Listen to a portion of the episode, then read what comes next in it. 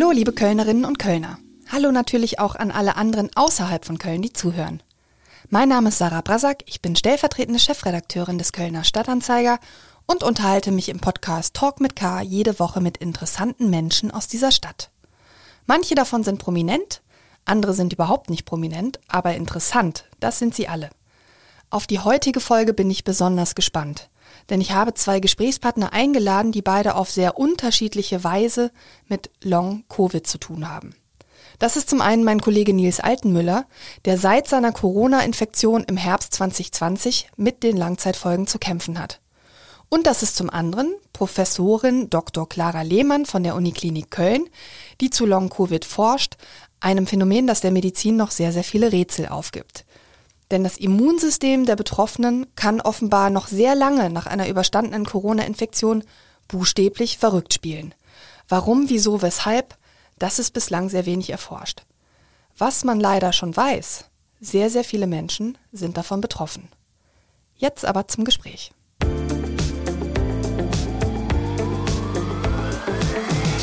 Hallo und herzlich willkommen zu Talk mit K, Frau Lehmann. Hallo auch lieber Kollege Nils. Frau Lehmann, ich höre Sie ja heute zum ersten Mal, aber Nils Altenmüller, den kennen Sie bereits und wir werden auch gleich näher erfahren, warum. Ich möchte aber gerne mit Ihnen beginnen, Frau Lehmann. Ihre Berufsbezeichnung lautet leitende Ärztin sowie Fachärztin für innere Medizin, Infektiologie und Reisemedizin. Seit dem Beginn der Pandemie beschäftigen Sie sich eigentlich nur noch mit Corona. Sie leiten das Infektionsschutzzentrum der Kölner Uniklinik, außerdem die Post-Covid-Ambulanz und Sie haben zuletzt eine Studie zum CureVac-Impfstoff durchgeführt. Eine beeindruckende Liste, wie ich finde. Vielleicht zum Einstieg die Frage, können Sie sich eigentlich noch daran erinnern, was Sie vor dem März 2020 beruflich den ganzen Tag gemacht haben? Das ist jetzt eine gute Frage. Ähm, also ich habe viel, auch viele, viele Dinge gemacht davor, aber andere Dinge.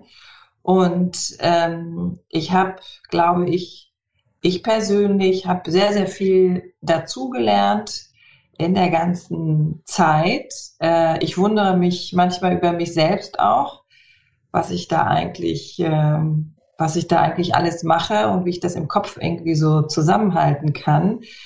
Aber ich muss schon sagen, es ist einfach eine wahnsinnige Zeit. Hochinteressant ist das, hochinteressant. Aber ähm, sagen wir mal, für mich persönlich und für meine Familie auch eine enorme Belastung. Das muss ich einfach sagen.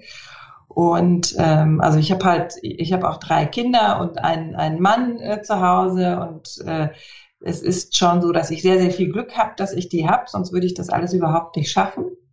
Und das ist auch ein guter Ausgleich. Und manchmal sagen sie mir auch ganz klar, jetzt ist Schluss, jetzt sind wir dran. Also ein sehr gutes Korrektiv, muss ich sagen, ähm, was mir auch äh, sehr viel Kraft gibt ja, in dieser Zeit, dass ich einfach zu Hause da mich einfach fallen lassen kann.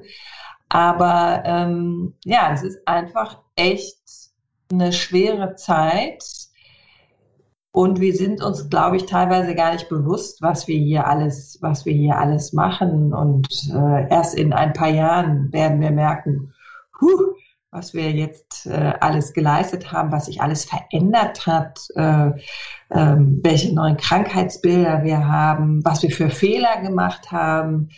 Ähm, und ja, ich, ich bin gespannt auch auf die nächsten Jahre, äh, aber das ist wirklich eine sehr intensive Zeit, das muss ich schon sagen.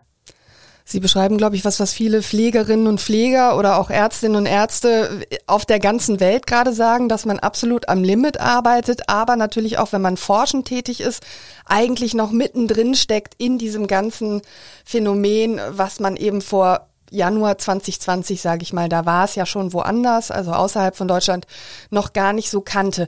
Ich habe gerade gesagt, Sie leiten die Post-Covid-Ambulanz an der Uniklinik und Sie führen aktuell auch eine Studie dazu durch. Und das Phänomen, über das ich in der nächsten Stunde gerne mit Ihnen und mit Neil sprechen würde, das wird ja oft Long-Covid genannt. Jetzt heißt Ihre Ambulanz Post-Covid. Ich habe mich gefragt, kann man diese Begriffe synonym verwenden oder sind das unterschiedliche Krankheitsformen? Nee, das ist ähm, noch nicht ganz klar, wie man das nennt. Ne? Das ist ja etwas, was ganz ein, ein Krankheitsbild, was relativ neu ist und was wir versuchen zu verstehen.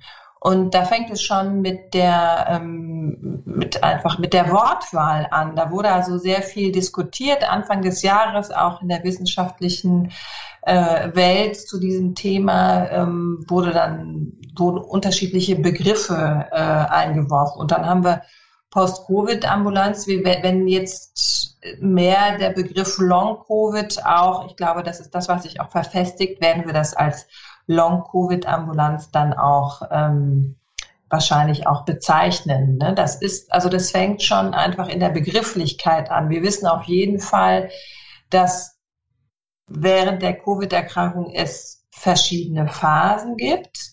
Es gibt einmal die akute Phase, äh, wo man hohes Fieber hat und dann kommt eben die chronische Phase. Und da muss man jetzt erstmal schauen, wie man welche Zeit definiert. Ne? Also vielleicht ist dann Post-Covid sozusagen die Zeit kurz nach der akuten Phase und Long-Covid dann entweder drei oder sechs Monate nach der akuten Infektion.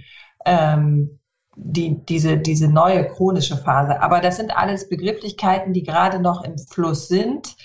Äh, die man jetzt definieren muss und die, die noch nicht ganz klar sind.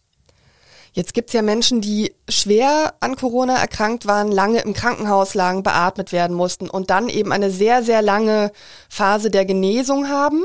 Und dann gibt es ja die Menschen, die eigentlich kaum Symptome hatten oder vielleicht mittelschwere Symptome, die danach eigentlich denken, sie wären wieder gesund und dann ein paar Wochen oder sogar Monate später treten dann die Symptome auf. Wie wird das denn im medizinischen Sinne unterschieden? Also ich dachte jetzt als Laie zum Beispiel, das eine ist vielleicht Post-Covid und das andere ist Long-Covid, aber ähm, ich habe ja gerade gehört, das ist nicht so einfach. Aber das ist ja ein Unterschied in der, in der Definition, oder?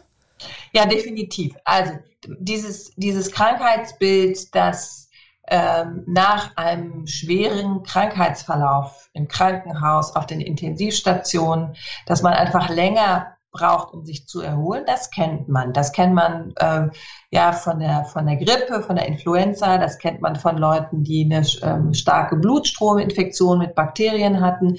Ja, wenn man an der Beatmungsmaschine war, dann ist es völlig normal, dass man einfach länger braucht, um sich zu erholen. Und das finde ich jetzt auch, das ist jetzt auch nicht so spannend, muss man ehrlicherweise sagen. Das, was mich ähm, beunruhigt, ist, dass äh, Menschen, die eigentlich einen milden Verlauf hatten, einer äh, Covid-Erkrankung, dass die auch langfristig Symptome entwickeln. Das ist eigentlich das, was so, was uns alle irgendwie wundert, was wir bislang noch nicht so in dieser Form kennen. Und äh, das ist auch das, was wir hier in unserer äh, Studie beobachtet haben, dass es Menschen waren, die einen milden Verlauf hatten, also die nicht im Krankenhaus waren. Das waren 98 Prozent, waren nicht im Krankenhaus. Das waren junge Menschen. Und ein großer Teil von denen ist wirklich noch krank und ist nicht belastbar. Das ist das, was mich beunruhigt und was meine Kollegen auch beunruhigt, weil es bislang wir das in dieser Form noch nie so gesehen haben. Ich würde gerne nachher darauf zu sprechen kommen, welche Symptome es konkret geht. Es, scheinen ja sehr, sehr unterschiedliche Symptome zu sein, was es eben auch ähm, schwierig macht. Ähm, bevor ich aber äh, Nils auch gerne das Wort erteilen möchte und natürlich von Ihnen hören möchte, welche Studie Sie da durchführen und was Sie damit sozusagen äh, an Wissen äh, anhäufen wollen, vielleicht noch eine persönlichere Frage. Gibt es einen Teilnehmer oder eine Teilnehmerin der Studie, deren oder dessen Schicksal Ihnen ganz besonders nahe geht?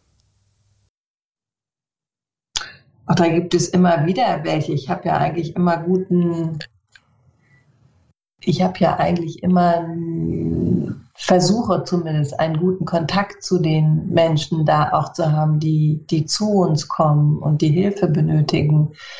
Aber ähm, es gibt zum Beispiel einen, einen jungen Menschen, der äh, ein Koch ist oder Koch war, muss man sagen, und der nicht mehr riechen und nicht mehr schmecken kann. Und das ist für den eine Katastrophe und das ist für ihn sowohl persönlich äh, äh, eine Katastrophe, weil für ihn das Essen und einfach sehr, sehr wichtig war in seinem Leben, für seine Lebensqualität und aber auch ähm, seine Berufsausübung. Der kann das überhaupt nicht mehr. Er kann seinen Beruf nicht mehr ausüben. Und das ist schlimm. Das ist einfach schlimm. Und wenn ich mir das auch vorstelle, dass ich nichts mehr rieche und nichts mehr schmecke, also das, das, ist, äh, das ist furchtbar. Und das dauert nicht nur zwei Tage, sondern das dauert einfach länger. Man kann wahrscheinlich noch nicht mal sagen, ob es überhaupt irgendwann mal wieder weggeht, oder? Na, es gibt schon auch äh, Hinweise, dass sich das nach und nach, dass sich das auch äh, verbessert. Ähm, wir arbeiten zum Beispiel auch mit unseren Kollegen aus der HNO hier zusammen. Die haben eine Riech- und Schmecksprechstunde. Und die berichten schon, dass es über die Zeit, dass es schon auch besser wird. Ne? Ähm, aber das müssen wir auch beobachten, wie sich das alles dann mit der Zeit dann verändert und auch besser verstehen. Wir haben dieses immer noch nicht verstanden, warum die einen Riech- und Geschmacksprobleme haben und warum das bei den einen relativ kurz ist und bei den anderen länger bleibt. Wir haben so viele Dinge noch gar nicht verstanden. Das ist, äh, ja, wir haben noch sehr viel zu tun. Nils, du bist einer, der aus erster Hand erzählen kann, wie sich Long-Covid auswirkt oder anfühlt, denn du leidest darunter. Fangen wir von vorne an. Wann und wie hast du dich mit Corona infiziert? Mhm.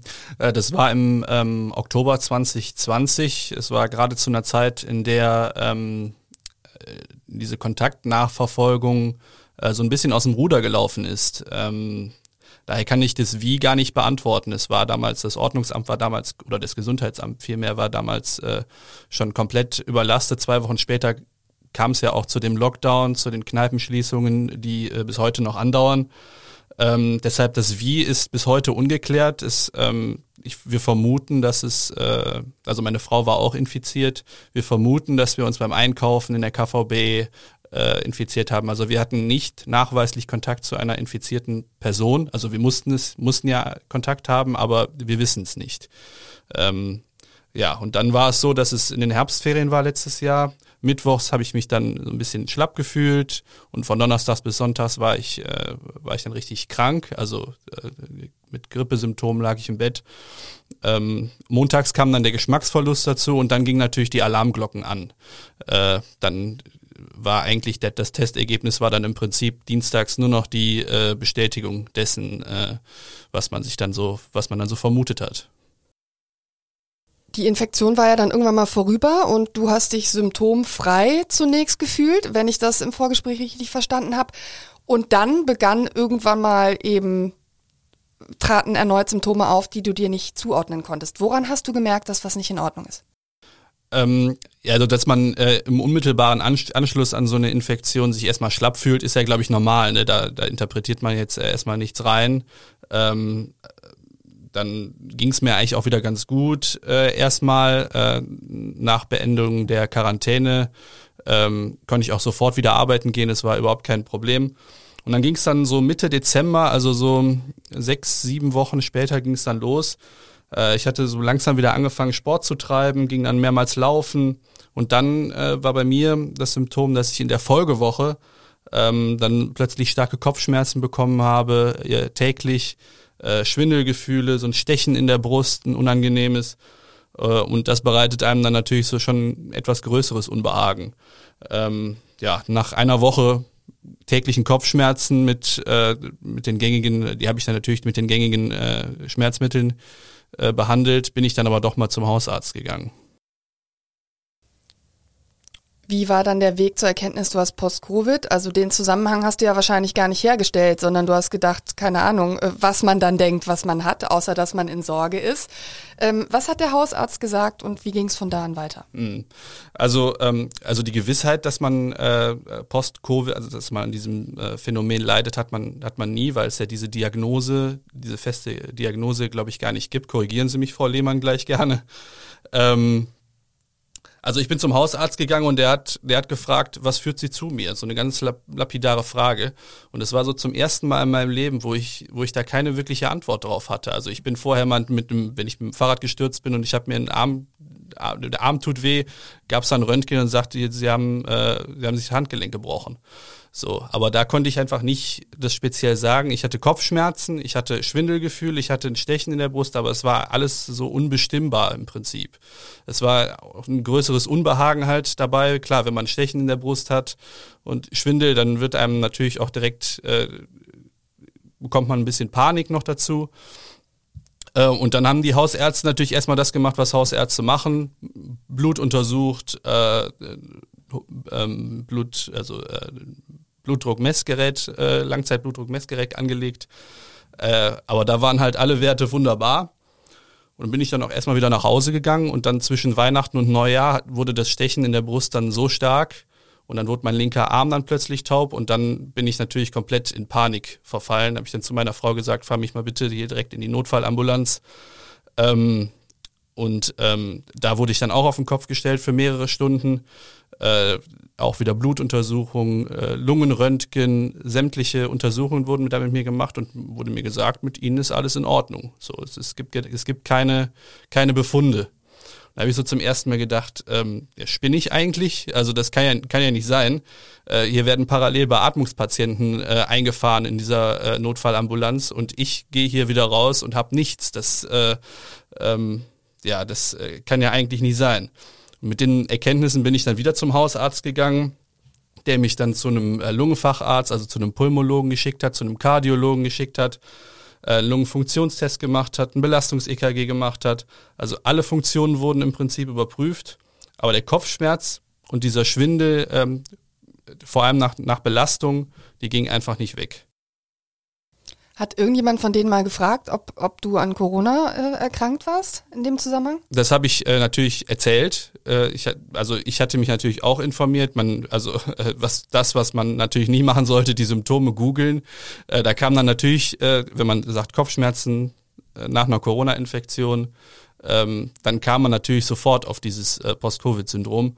Äh, das habe ich denen dann erzählt, dass ich eine Corona-Infektion hatte und dann hieß es dann, ja, es kann sein, es kann aber auch alles andere sein. So, das ähm, ähm, es war zwar im ersten Moment dann beruhigend, dass äh, man mir gesagt hat, sie sind organisch topfit. Es hat ja auch was Beruhigendes, wenn man dann äh, auch zum Neurologen geht und dann einen Kopf-MRT bekommen hat und der dann sagt, sie haben nichts im Kopf. Äh, auf der anderen Seite ist es natürlich extrem unbefriedigend. Äh, wenn man immer gesagt bekommt, äh, sie sind topfit, äh, kommt man sich dann auch irgendwann vor wie ein Hypochonder. Und dann bist du ja irgendwann mal in der Post-Covid-Ambulanz von Frau Lehmann aufgeschlagen und daher kennt ihr euch. Wie kam das? Äh, das kam so, dass ähm, ich da von dieser Post-Covid-Ambulanz äh, gehört habe und dann über einen Kontakt ist oder über einen Kontakt ist dann Kontakt hergestellt worden äh, zu Frau Lehmann. Dann habe ich ihr eine Mail geschrieben und dann hat sie zu mir gesagt, ähm, haben wir einen Termin vereinbart und dann war ich dann vor jetzt mittlerweile zweieinhalb Wochen dann erstmalig vorstellig, dann bei Frau Lehmann in der Sprechstunde.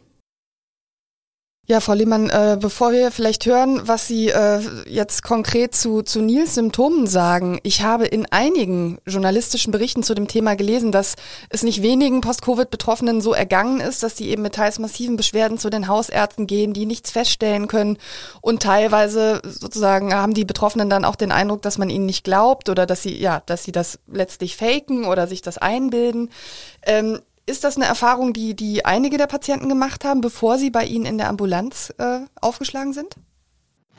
Ja, das ist äh, im Grunde genommen fast jeder Patient, der sich hier bei uns vorstellt, äh, war vorher auch bei den Hausärzten. Und das ist auch das, was wir auch fordern, dass die Hausärzte vorher schon eine ganze Reihe von Untersuchungen gemacht haben, weil die Nachfrage ist wirklich sehr, sehr groß und es besteht schon auch die Gefahr, dass sich hier Menschen vorstellen, die ähm, denken, dass sie an, an einer Long-Covid-Erkrankung leiden, aber ähm, möglicherweise eigentlich ganz andere Probleme haben. Ne? Also so psychosoziale Faktoren, die wahrscheinlich möglicherweise durch diese Corona-Pandemie und den ganzen äh, Maßnahmen, die wir alle eben auch erleben, dass die dann dass bei diesen Menschen diese, sagen wir mal, diese Auffälligkeit verstärkt werden.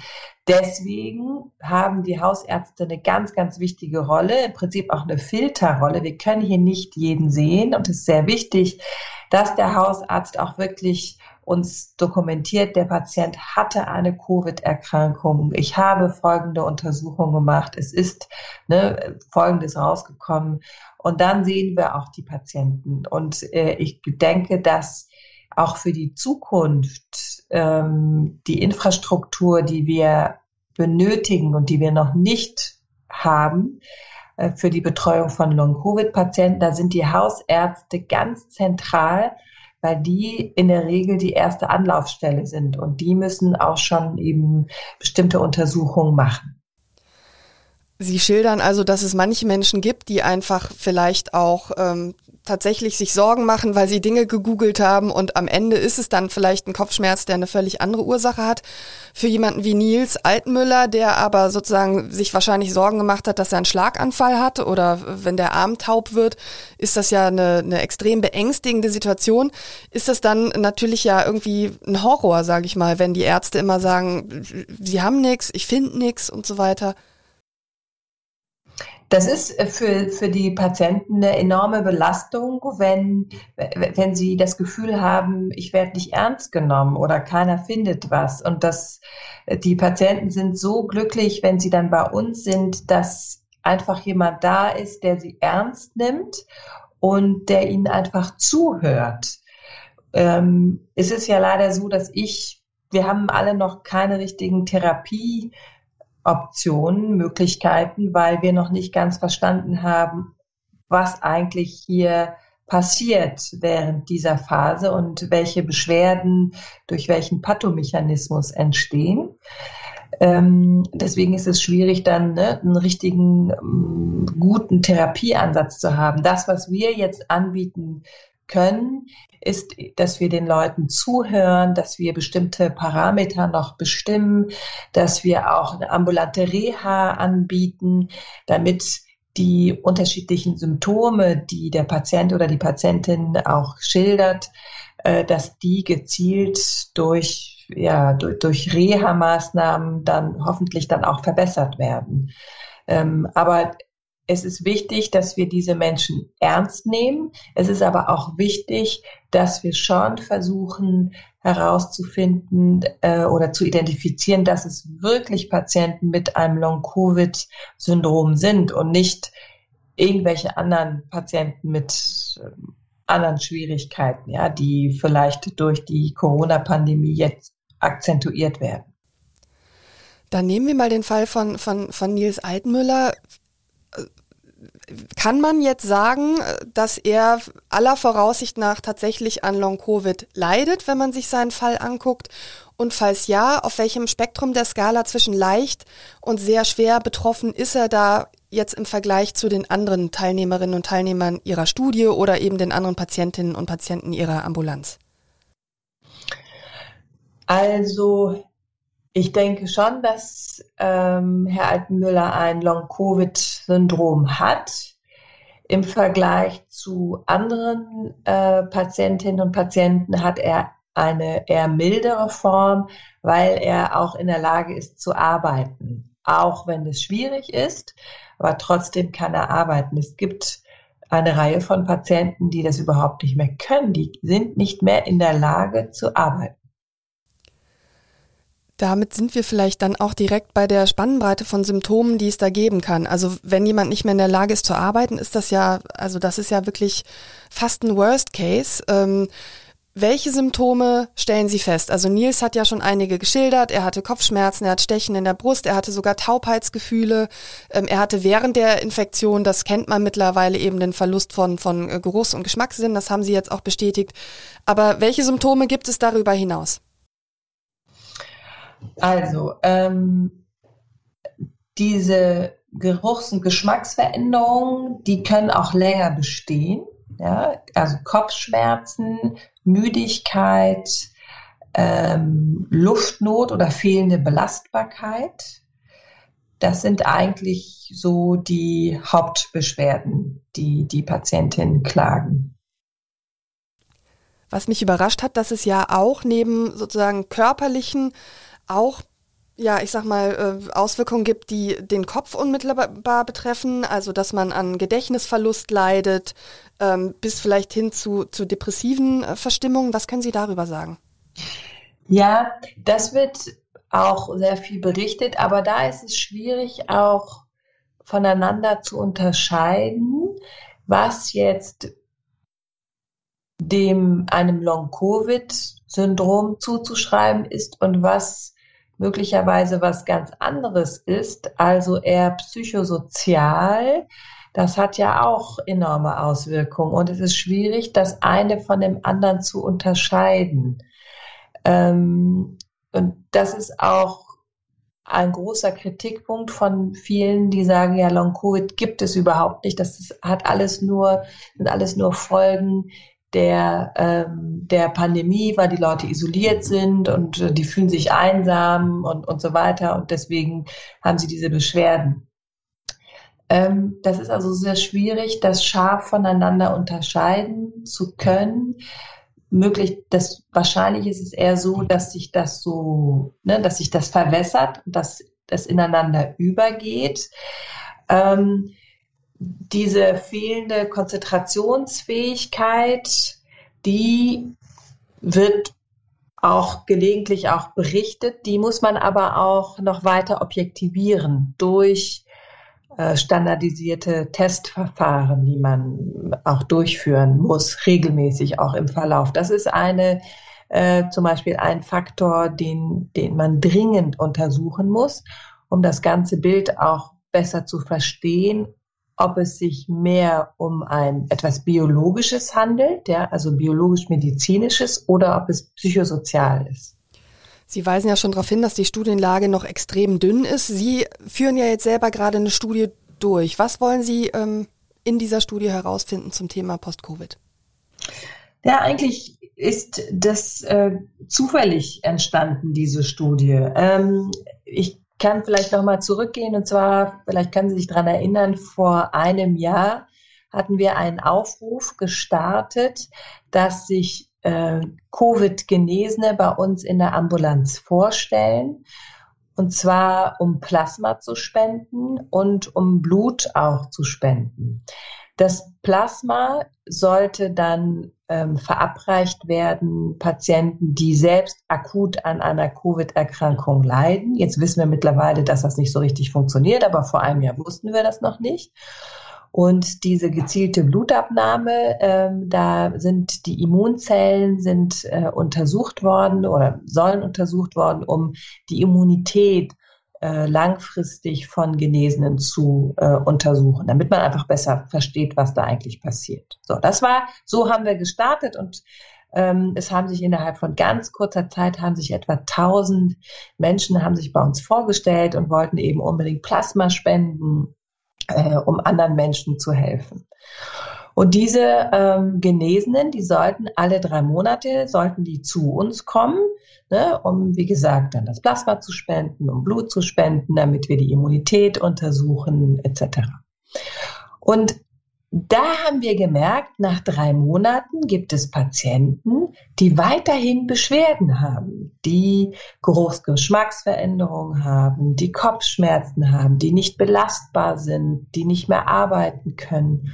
Und da haben wir gedacht, das ist ja, da ist ja irgendwie, was passiert denn jetzt da gerade? Ja, und das ist uns so im Juni, Juli ist das aufgefallen. Da haben wir gedacht, da, das müssen wir jetzt also uns genauer jetzt nochmal anschauen und haben dann ähm, bestimmte Fragebögen dann auch erarbeitet, die etwas genauer sind. Äh, wir haben gezielt eben danach gefragt bei den nächsten Untersuchungen. Und so haben wir dann gemerkt, ah, es gibt offensichtlich, wir haben das zu dieser Zeit Post-Covid äh, genannt, es gibt ein Post-Covid-Syndrom bei Patienten, die milde Symptome hatten, die nicht im Krankenhaus waren. Und dann kam auch von anderen ähm, äh, Arbeitsgruppen weltweit kam dann auch ungefähr zeitgleich kam dann diese Beobachtung. Und so ist dann erst diese Studie entstanden. Also das war gar nicht eine Absicht von vornherein, wir wollen hier Long-Covid untersuchen, überhaupt nicht, sondern wir hatten eigentlich eine ganz andere Absicht. Und ähm, daraus ist dann eine Beobachtung dann entstanden, die wie es jetzt so zu sein scheint, sehr, sehr wichtig ist. Und äh, das führt dazu, dass wir viel früher als andere äh, Arbeitsgruppen eine ganze Reihe von Menschen haben, die wir schon sehr lange jetzt auch beobachtet haben und haben deswegen auch schon sehr viele Daten. Ich würde gern, auch wenn die Studienlage dünn ist, mal ein paar Dinge abfragen ähm, und bin gespannt, ob es dazu schon Erkenntnisse gibt. Der Nils zum Beispiel, der ist ja erst 30 Jahre alt, der sieht sehr sportlich aus, der ist schlank, ähm, also sieht einfach topfit und gesund aus und ähm, Trotzdem ist er ja von diesen Folgen betroffen und ich habe mich gefragt, gibt es Menschen, die von Post-Covid überdurchschnittlich stark betroffen sind? Also Männer, Frauen, dicke, dünne, Raucher, Nichtraucher? Ja, also ähm, da ist die Datenlage, wie gesagt, noch nicht ganz klar. Aber aus den Daten, die wir haben, können wir sagen, dass Frauen häufiger betroffen sind als Männer. Ähm, das liegt möglicherweise auch daran, also es kann biologische Ursachen haben, kann aber auch sein, dass Frauen eher dazu neigen, über ihre Beschwerden zu klagen. Ich weiß es nicht. Ne? Aber auf jeden Fall sind Frauen häufiger betroffen. Dann ist es so, dass man noch nicht sagen kann, dass junge Menschen oder ältere Menschen oder so, dass die mehr betroffen sind. Also das ist, geht durch alle Altersklassen geht das durch. Bei den Kindern müssen wir uns das langfristig auch anschauen. Das wissen wir noch gar nicht. Aber für die Erwachsene lässt sich bislang keine gezielte Altersklasse auch da identifizieren. Vorerkrankungen konnten bislang nicht gefunden werden. Bei unseren Patienten zum Beispiel ist es so, dass es alles relativ junge Menschen waren. Im Mittel waren sie 34 Jahre alt und es waren alles sportliche Menschen. Viele waren Rückkehrer zum Beispiel aus Skigebieten, Ischgl, die sich ganz früh angesteckt hatten und die dementsprechend keine Vorerkrankungen haben oder nur ein ganz geringer Anteil. Auf jeden Fall waren Vorerkrankungen keine, ähm, kein Vorhersagewert, um Long-Covid zu entwickeln. Was wir allerdings beobachtet haben, ist, dass wenn man niedrige Antikörperspiegel, niedrige IgG-Titer hat, so wie wir das nennen, zu Beginn ähm, der, der, der, der Genesungszeit, also kurz nach der akuten Phase, wenn man da also niedrige Antikörperspiegel hat, dass dann es wahrscheinlicher ist, dass man Long-Covid beobachtet, ähm, ähm entwickelt. Aber das wissen wir auch noch nicht genau, was das bedeutet. Ne? Ist das jetzt einfach nur zufällig entstanden, äh, diese Beobachtung, oder ist da wirklich ein Kausalzusammenhang zwischen niedrigen Antikörpertitern und Long-Covid? Aber das ist auf jeden Fall eine ganz wichtige Beobachtung. Was man ja schon zu wissen scheint oder zu ahnen scheint, ist, wenn ich es richtig verstanden habe, dass sich der Körper praktisch selbst attackiert, obwohl diese Attacke ursprünglich mal äh, dem Kampf gegen das Coronavirus im Körper gegolten hat. Also eine, eine überzogene Immunantwort, die mit Verspätung auftritt. Ist das so korrekt?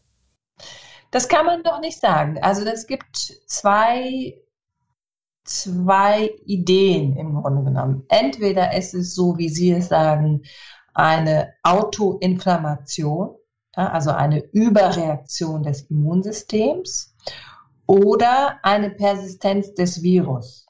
Und das ist noch nicht klar, was jetzt eigentlich das Führende ist. Ähm, für die Persistenz des Virus sprechen auch noch einige Argumente, was wir zum Beispiel auch beobachtet haben, dass wenn während der akuten Phase der Covid-Erkrankung man Durchfall hatte, dass es dann wahrscheinlicher ist, dass man Long-Covid hat. Und wenn man sich dann anschaut, ähm, wie viele, ähm, wie, wie, wo sich das Virus vor allen Dingen verteilt im Körper, dann wissen wir, dass diese Coronaviren sich vor allen Dingen im Magen-Darm-Trakt verteilen und vermehren, weil dort eigentlich äh, sehr, sehr hoch dieser sogenannte ACE2-Rezeptor exprimiert wird. Und dieser ACE2-Rezeptor, der ist sehr wichtig für das Virus. Dort dockt nämlich das Virus äh, an die Zellen an. Und Coronaviren sind bekanntlich, vermehren sich sehr, sehr häufig im Magen-Darm-Trakt. Und dann gibt es noch eine andere Untersuchung ähm, aus New York, aus der Rockefeller University. Die haben Patienten mit Long-Covid, haben die untersucht und eine Darmspiegelung gemacht. Und haben geschaut, ob da irgendwo noch Virus nachweisbar ist. Und die konnten bei 60 Prozent dieser Patienten mit Long-Covid konnten sie noch Virus im Magen-Darm-Trakt nachweisen.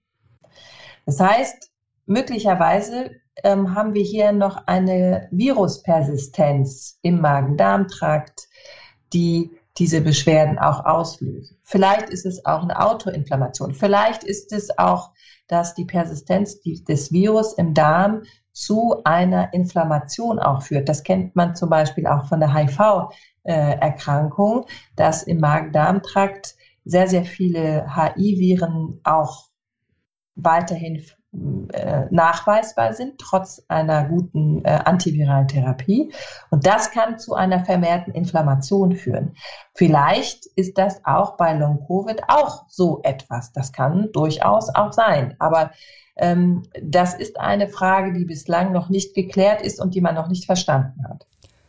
Das Beispiel von Nils und was Sie jetzt auch beschreiben, also das Phänomen, dass Long-Covid nach einem mittleren Verlauf oder leichten Verlauf dann oft erst mit wochenlanger oder sogar noch längerer Verzögerung auftritt, heißt das im Umkehrschluss, dass sich eigentlich niemand sicher fühlen kann, der eine Corona-Infektion hatte und die vermeintlich gut überstanden hat, dass bei ihm nicht auch irgendwann mal ähm, Long-Covid-Symptome auftreten? Oder gibt es schon so ein typisches Zeitfenster, sage ich mal, äh, in dem das dann auftritt oder eben nicht auftritt?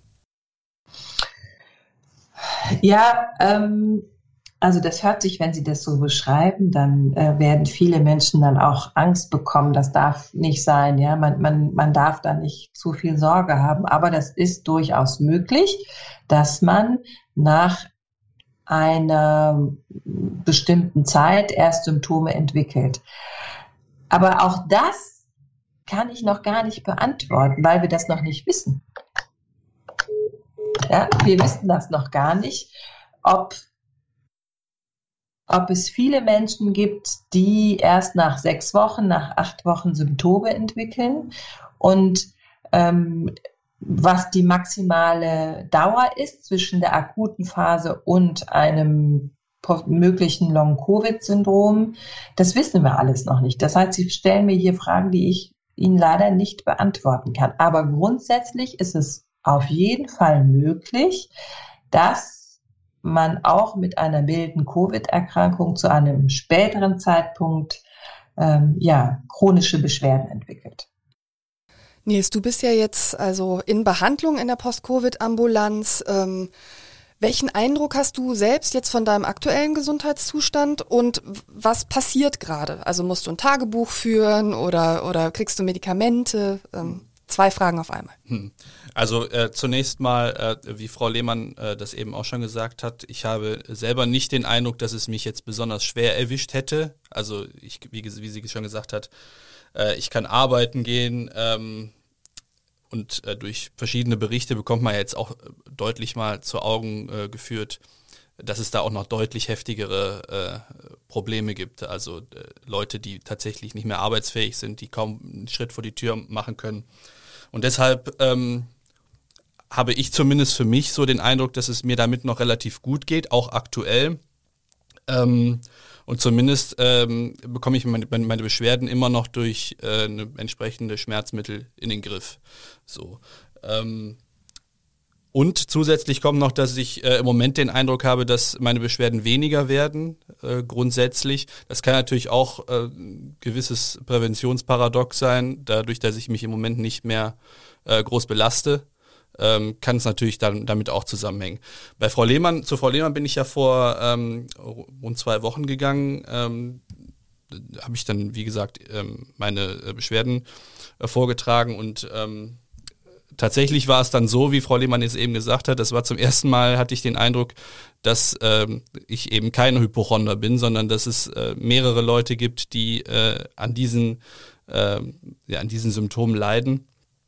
Ähm, da habe ich dann erstmal einen, äh, einen Test auf Antikörper ähm, bekommen, Ähm, weil Frau Lehmann mir wohl auch gesagt hat, vielleicht kann sie das ja gleich auch nochmal äh, etwas äh, ausführlicher äh, beantworten, dass ähm, bei einigen äh, Patienten eine Impfung helfen kann, dass es da Hinweise darauf geben kann, ähm, die Symptome von Post-Covid zu schwächen.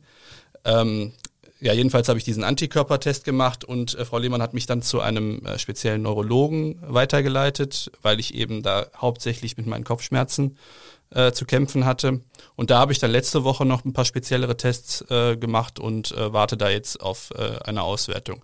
Tagebuch muss ich da jetzt, glaube ich, nicht führen. Äh, da äh, werde ich ganz normal eine Patientenakte haben, wo das dann alles hinterlegt ist, denke ich mal.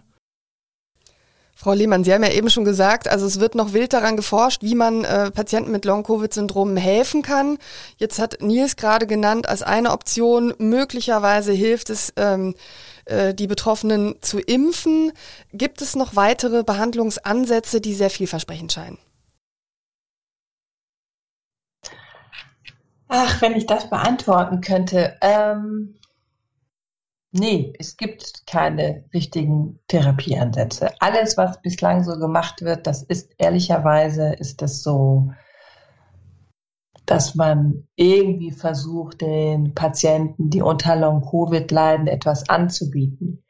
Aber bislang muss man sagen, gibt es noch nichts wirkliches, überzeugendes, was gezielt diese Beschwerden auch angeht. Das, das haben wir bislang noch nicht. Was wir machen, ist im Grunde genommen nur in Anführungsstrichen symptomatische Therapie. Also Riechtraining, Geschmackstraining, ambulante Reha. Das sind sehr, sehr wichtige Maßnahmen. Aber so richtig gezielt gibt es bislang noch nichts. Und zwar liegt es auch daran, dass wir das Krankheitsbild einfach noch nicht verstanden haben. Zu den Impfungen ist es so, dass es schon so ist, dass einige Patienten darunter auch äh, sich verbessern, wenn man geimpft wird. Vielleicht erinnern Sie sich auch noch an die Beobachtung, die wir gemacht hatten, dass Patienten mit niedrigen IgG, also Antikörpertitern, dass die auch eher ein Long-Covid entwickeln. Ähm, und deswegen kann es schon auch da einen Zusammenhang geben. Und wenn jemand fast keine Antikörper nachweisbar hat oder manchmal auch gar keine Antikörper nachweisbar hat nach einer Covid-Erkrankung, ist es schon auch denkbar, dass eine Impfung hier etwas Positives bewirken wird. Aber auch das muss in Studien, in großen Studien auch ähm, untersucht werden und belegt werden. Also leider haben wir bislang keinen richtigen Therapieansatz und diejenigen, die meinen, dass es was gibt, da würde ich erstmal vorsichtig sein. Ja, ähm, da muss man wirklich vorsichtig sein. Ich habe jetzt gelesen, Frage an die Expertin, also dass äh, es Befürchtungen gibt, dass es zum Beispiel in den nächsten Jahrzehnten mehr Schlaganfälle geben könnte, mehr Demenz geben könnte, dass das also ähm, Corona-Langzeitfolgen sind und Menschen, äh, also viele Menschen, die auch betroffen sind, deutlich früher sterben könnten. Ist das auch Ihre Sorge oder sogar schon sehr konkrete Befürchtung oder muss man auch da sagen, wir wissen es nicht? Ja, das ist durchaus möglich, weil die Covid-Erkrankung, sowohl die akute als auch die chronische, ist eine Multisystemerkrankung. Es ist nicht so, dass nur die Lunge betroffen ist, so wie wir das am Anfang gedacht hatten oder so wie wir das auch von der Grippe jetzt zum Beispiel auch kennen, sondern wir wissen, dass äh, die ganzen Gefäße äh, im gesamten Körper, dass dort auch eine äh, Inflammation, eine Entzündung stattfindet, sowohl in der akuten Phase als auch möglicherweise in der chronischen Phase. Und das kann natürlich dazu führen, dass man vermehrte Schlaganfälle zum Beispiel hat. Das kann schon sein. Und ähm, das werden wir aber jetzt noch nicht beantworten können, sondern das wird man erst in den nächsten Jahren auch dann äh, beobachten und analysieren müssen, ob das tatsächlich auftritt. Aber man kann nicht, man, man kann nicht sagen, es wird nichts mehr passieren. Das ist jetzt einfach vorbei. Es, ist schon zu erwarten, dass wir auch langfristig hier weitere Komplikationen beobachten werden, die im Grunde genommen auf einer Covid-Erkrankung, auch wenn es eine milde Erkrankung war, zurückzuführen sind. Jetzt sind in den USA immense Gelder, Forschungsgelder für das Phänomen Post-Covid bereitgestellt worden.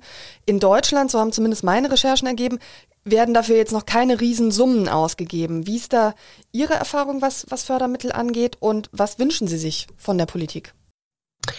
Na, das kann man noch nicht so. Das stimmt nicht ganz. Es ist so, es gibt das Netzwerk Universitätsmedizin, was ja letztes Jahr kurzfristig äh, auch äh, ins Leben gerufen wurde, wo es um Covid-Forschung geht. Und jetzt ist eine zweite Förderrunde ähm, auch gerade ähm, aktiviert worden. Und da ist Long-Covid ein wichtiges Thema. Ähm, natürlich äh, muss man da irgendwie schauen, wer ähm, das bearbeitet. Das macht man natürlich ne, in Netzwerken zusammen. Das ist ganz wichtig. Ähm, man muss aber auch hier aufpassen, ähm, dass hier die richtige Forschung betrieben wird und es ist noch nicht klar, wie viel für Long-Covid ausgegeben wird. Aber das Netzwerk Universitätsmedizin, was vom ähm, Bund auch gefördert wird, das hat Long-Covid auf jeden Fall auch als Thema und das ist auch sehr, sehr wichtig. Was wäre für Sie jetzt eine falsche Forschung? Also als vielleicht ein Beispiel? Wo, was wäre der falsche Ansatz? Na, ich habe immer Sorge, das ist leider immer so. Es gibt manche Menschen, die wollen sich dann profilieren ne, und sagen, dass sie toll sind und äh, so. Und dann äh, geht es dann darum, dass sie dann Forschungsgelder einfach bekommen, ohne richtig äh, an der Sache interessiert zu sein oder pff, ähm, ja nicht so richtig der Sache auf den Grund gehen wollen. Ne? Ähm, ich denke, dass es ganz wichtig ist, dass man viele Daten hat, dass man aber präzise Daten hat und dass die nicht versenken in irgendwelchen Datenbanken, sondern dass man schnell und flexibel dann auch Fragen beantworten kann. Und das ist nicht immer ganz einfach, ähm, weil, ja, das ist, das können Sie sich ja vorstellen. Ne? Es gibt einfach äh, manche Personen, die dann einfach alles für sich behalten wollen und gar nicht offen sind dann für innovative Ideen, auch von, von jüngeren Kollegen auch. Das ist dann manchmal nicht ganz einfach. Aber das ist das Spiel der Wissenschaft, so ist es halt. Es ist überall so. Nils, hättest du auch eine Forderung oder einen Wunsch, egal an wen? Mhm. Ähm, ja, grundsätzlich hätte ich mir natürlich in meinem Fall gewünscht, dass man mich ähm, von Hausarztseite früher ernst nimmt. Natürlich war das Phänomen damals noch wahrscheinlich noch nicht so verbreitet, ähm, dass man ähm, ähm, ja, dass man äh, das von Anfang an so ernst nehmen konnte. Und wa wahrscheinlich sind auch Hausarztpraxen im Moment deutlich überfordert, dass man sich wirklich Zeit nehmen kann für Patienten. Ähm, allerdings war es wirklich so, dass ich dann, als ich dann beim, zum dritten Mal beim Hausarzt war und immer noch mit denselben Beschwerden äh, dahingegangen bin, dass man mich so mehr oder weniger abgebügelt hat mit den Worten, äh, wollen Sie jetzt auch noch zum Neurologen? So, dann, ja, schicken Sie mich bitte zum Neurologen, wenn's, wenn es jetzt noch Sinn ergibt. Ähm, ja, da, da ist grundsätzlich, äh, äh, finde ich, war, ist wahrscheinlich auch von Hausarzt zu Hausarzt unterschiedlich, ähm, äh, finde ich, war dabei in meinem Fall jedenfalls auf jeden Fall noch äh, Verbesserungspotenzial. Regt dich das jetzt äh, aus deiner Perspektive umso mehr auf, wenn Leute auf Corona-Maßnahmen pfeifen? Ähm, aufregen ist vielleicht so das, das falsche Wort. Ich, ja, ich denke mir dann meistens meinen Teil, ähm, denke mir, ja, ähm, ihr könnt zwar jetzt sagen, ihr seid jung, ihr seid äh, fit, ähm, selbst wenn ihr euch infiziert, dann ist die Wahrscheinlichkeit groß, dass ihr nicht ernsthaft erkranket, auch wenn es da natürlich auch Gegenbeispiele gibt.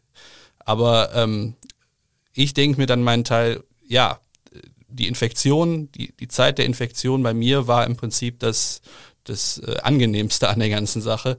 Das, äh, und das ist, glaube ich, bei vielen noch überhaupt nicht so im, im, im Hinterkopf, dass es, ähm, dass diese Langzeitfolgen, die dadurch entstehen können, viel, viel ätzender sind, auf gut Deutsch gesagt. Frau Lehmann, Köln befindet sich gerade in der Ausgangssperre. Viele Menschen kritisieren. Ja. Kann, kann, ich kurz dazu auch was sagen? Ja, sehr also, gerne. Ähm, Sie, Herr, Altenmüller, Sie haben vollkommen recht. Und das ist das, was, was mich auch sehr, sehr beunruhigt, dass das viele junge Menschen überhaupt nicht ernst nehmen. Und ähm, ich glaube, wir haben ja ein ganz enormes Problem, was wir hier schnell auch lösen müssen. Ähm, man muss die, man muss die Gesellschaft, also die jungen Menschen dafür sensibilisieren. Und man muss aber auch die Hausärzte unterstützen und dafür sensibilisieren. Und wir brauchen ganz schnell eine Infrastruktur, damit diese Leute auch äh, damit diese Leute aufgefangen werden. Und man braucht natürlich auch Abrechnungsmöglichkeiten. Die Diagnose gibt es noch gar nicht. Und leider ist die Medizin ähm, ähm, in den Praxen, aber auch in den Kliniken sehr auch von wirtschaftlichen Aspekten auch getrieben. Und wenn es keine Infrastruktur, wenn es keine Abrechnungsmöglichkeiten für solche Menschen gibt, wie jetzt Herr Altenmüller, ist es natürlich total schwierig. Und wir können jetzt zum Beispiel hier an der Uniklinik, können wir das nur irgendwie machen, weil wir das querfinanzieren über andere Möglichkeiten. Aber normalerweise ist so etwas überhaupt nicht möglich. Und es sind so viele Menschen betroffen, so dass ich denke, dass ganz schnell hier eine Infrastruktur ähm, her muss, um die Hausärzte zu entlassen, um die Hausärzte dafür zu sensibilisieren und um eben so Zentren zu haben, wo solche Menschen aufgefangen werden, die es in den nächsten Monaten und Jahren definitiv auch geben wird. Ja, das äh, klingt nach einer Forderung, äh, die man unbedingt umsetzen sollte. Wir kommen langsam zum Schluss. Äh, Frau Lehmann, ich hatte gerade gesagt, äh, Köln befindet sich gerade mitten in der Ausgangssperre und viele Menschen kritisieren diese Maßnahme ja als unverhältnismäßig. Vielleicht in aller Kürze, was ist Ihre Botschaft an die Kölnerinnen und Kölner? Die Botschaft an die Kölnerinnen und Kölner ist, dass wir eine wirklich schwere Zeit hinter uns haben, alle. Und dass wir alle keine Lust mehr haben. Aber dass man auf der anderen Seite auch sehen kann, was wir in dem letzten Jahr erreicht haben. Vor einem Jahr hatten wir gerade mal das Ende der ersten Welle. Und wir haben jetzt schon Impfungen, die wir großflächig hier verteilen können und die sehr, sehr gute Effekte zeigt. Das ist eine absolute Wahnsinnsleistung. Und wenn wir es schaffen, jetzt in den nächsten Wochen noch etwas durchzuhalten, die Abstandsregeln einzuhalten, die Einschränkungen, die wir alle wirklich, also die, die wir alle nicht mehr ertragen können, wenn wir das aber noch ein paar Wochen noch schaffen, und gleichzeitig die Impfung auch weiter mit Hochdruck hier in der Allgemeinbevölkerung verabreicht werden können, dann bin ich mir sicher, dass wir es schaffen werden, auch einen guten Sommer zu haben. Und ähm, ich finde, man muss auch mal schauen, was wir alles geschafft haben und wir sind uns gar nicht klar, was es für eine absolut verrückte Zeit ist. Und wir werden die nächsten Jahre darüber nachdenken und es werden ganz viele Dinge auch entstehen, um das Ganze zu verarbeiten. Wir haben unglaublich viel geschafft und wir brauchen noch ein bisschen Kraft, um die nächsten Wochen durchzuhalten. Dann bin ich mir sicher, wir werden einen guten Sommer haben. Das waren schöne Worte zum Schluss. Vielen, vielen Dank für das Gespräch. Frau Lehmann, ich wünsche Ihnen ganz viel Erfolg mit Ihrer weiteren und wichtigen Forschung und bin mir sicher, dass wir im Kölner Stadtanzeiger demnächst dann auch über die Ergebnisse Ihrer Studie berichten werden. Sie sind ja ohnehin eine sehr gefragte Gesprächspartnerin und Expertin bei uns. Ähm, ja, dir, lieber Nils, wünsche ich weiterhin gute Besserung und hoffentlich auch eine vollständige Genesung. Dankeschön.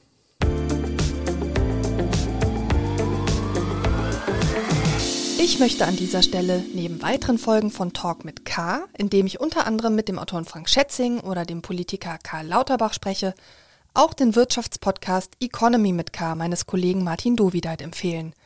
Außerdem den Schulpodcast Schulcheck von Henrik Geisler und natürlich die Wochentester, das wöchentliche Newsformat mit Wolfgang Bosbach und Christian Rach.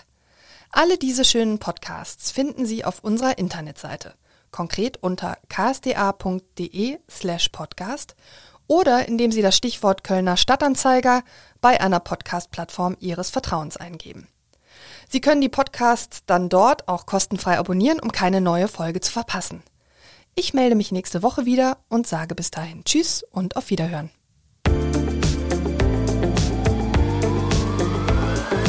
Talk mit K